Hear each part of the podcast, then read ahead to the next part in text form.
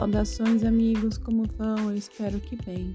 Eu sou Denise Baruzzi Brandão e estou aqui no Espiritualidade, Sete Raios e a Grande Fraternidade Branca. Hoje eu trago uma mensagem chamada Iluminação da Consciência, baseada nos conceitos e ensinamentos do bem-amado Mestre Kutumi, passados através da Ponte para a Liberdade nos Estados Unidos.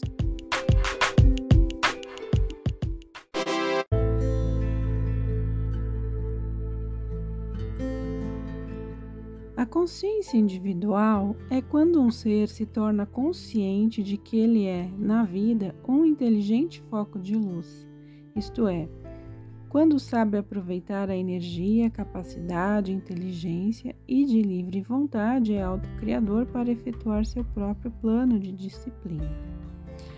A individualização é a maior dádiva divina, pois a compreensão sobre a essência do ser através do qual toda inteligência criadora chega a ele, Deus, é precedida por cada atividade, cada motivação e cada experiência da vida original.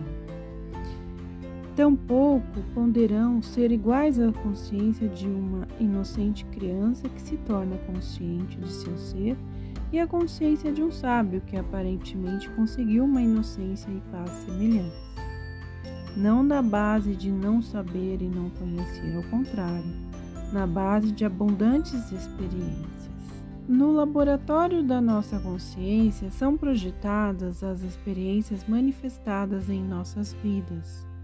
A consciência de hoje vem a ser a soma total das verdades e dos erros que aceitamos através de conceitos de mente e através das experiências comuns sob o aproveitamento da energia da vida, por intermédio das verdades que aprendemos dos apelos quando a energia é atraída e expandida, por meio da criação da vibração da cor, do som e da forma, enfim, por meio da nossa própria livre vontade. Tudo o que um indivíduo pensa, sente ou faz cria uma causa e, consequentemente, também um efeito reações e impressões que estão relacionadas com a energia de vida geram um certo medo, produzem alucinações, antipatias e variadas manifestações destrutivas que, durante o desenrolar de uma vida, podem ser prejudiciais. Sem dúvida, também poderão gerar a projeção de formas construtivas, como, por exemplo, Fé, confiança, segurança ou beleza, formas que serão introduzidas na consciência.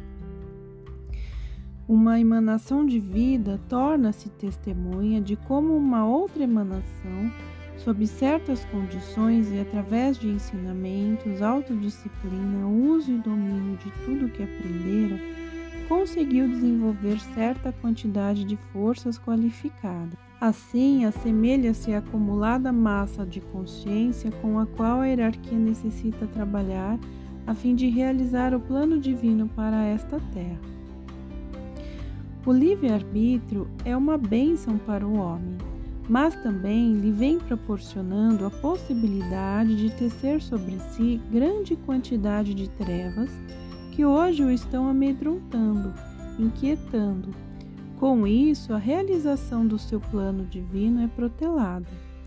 Quando o homem se convencer de que é aquilo que ele próprio criou, mesmo que no íntimo não o desejasse, como por exemplo as causas, os efeitos, os apontamentos e recordações de sua vida, que se manifestam com imperfeições.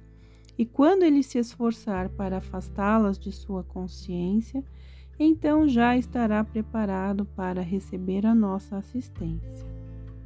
Para isso, devemos rogar então a ascensionada consciência crística.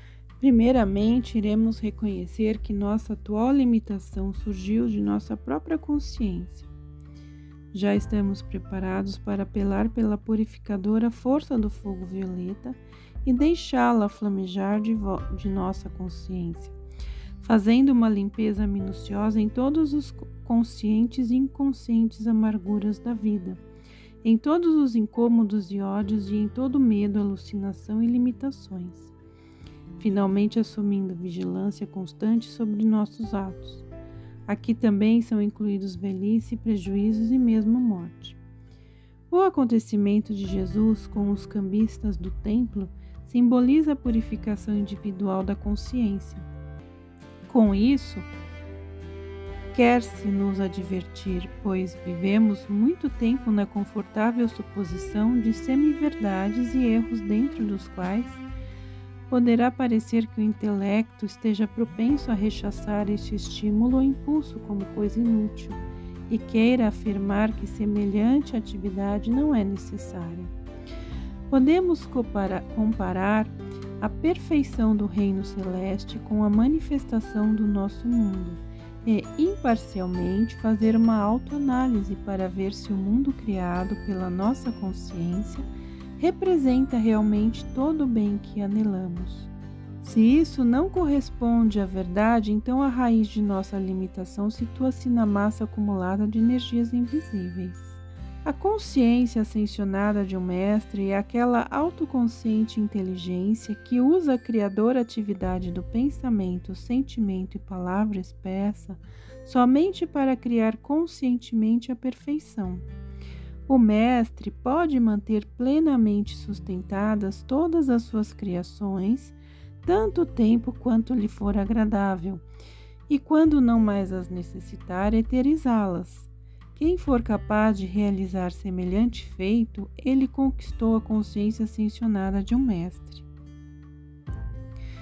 A maravilhosa sabedoria da criação previu certos focos de radiação para realizar determinados trabalhos.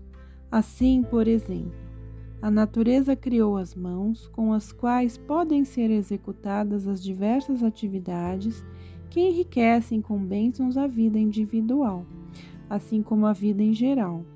Ela criou os olhos que servem para ver, ouvidos para escutar, pés para andar. Os diversos corpos do homem foram criados para fins especiais.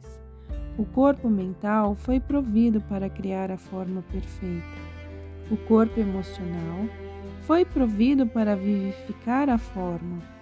O corpo físico, com seus membros e capacidades, deveria manifestar no mundo da forma o modelo perfeito da consciência.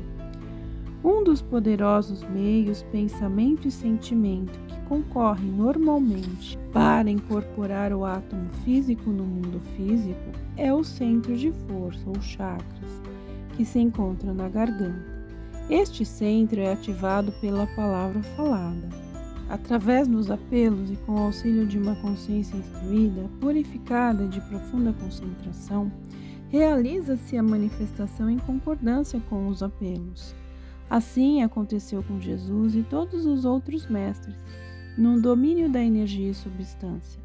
A palavra falada, e muitas vezes também a palavra formada pelo pensamento, torna-se um transformador no desejo de manifestar-se visivelmente no mundo da forma. Para que possa manifestar-se no mundo a maestria do candidato, é necessária que ele faça uso dos apelos começando pela purificação individual, para adquirir uma consciência iluminada. Momento, que é igual a força motriz ou reserva de forças, forças acumuladas, forças acumuladas para criar, para ensinar, capacidades musicais ou artísticas são chamadas de momento.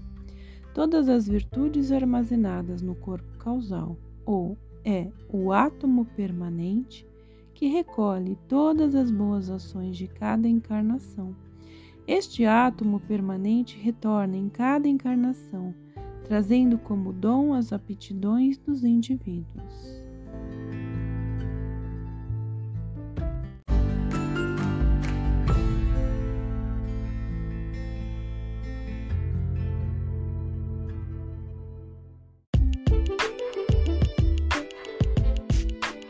Bem, meus amigos, fiquem na paz e que a luz divina os abençoe sempre.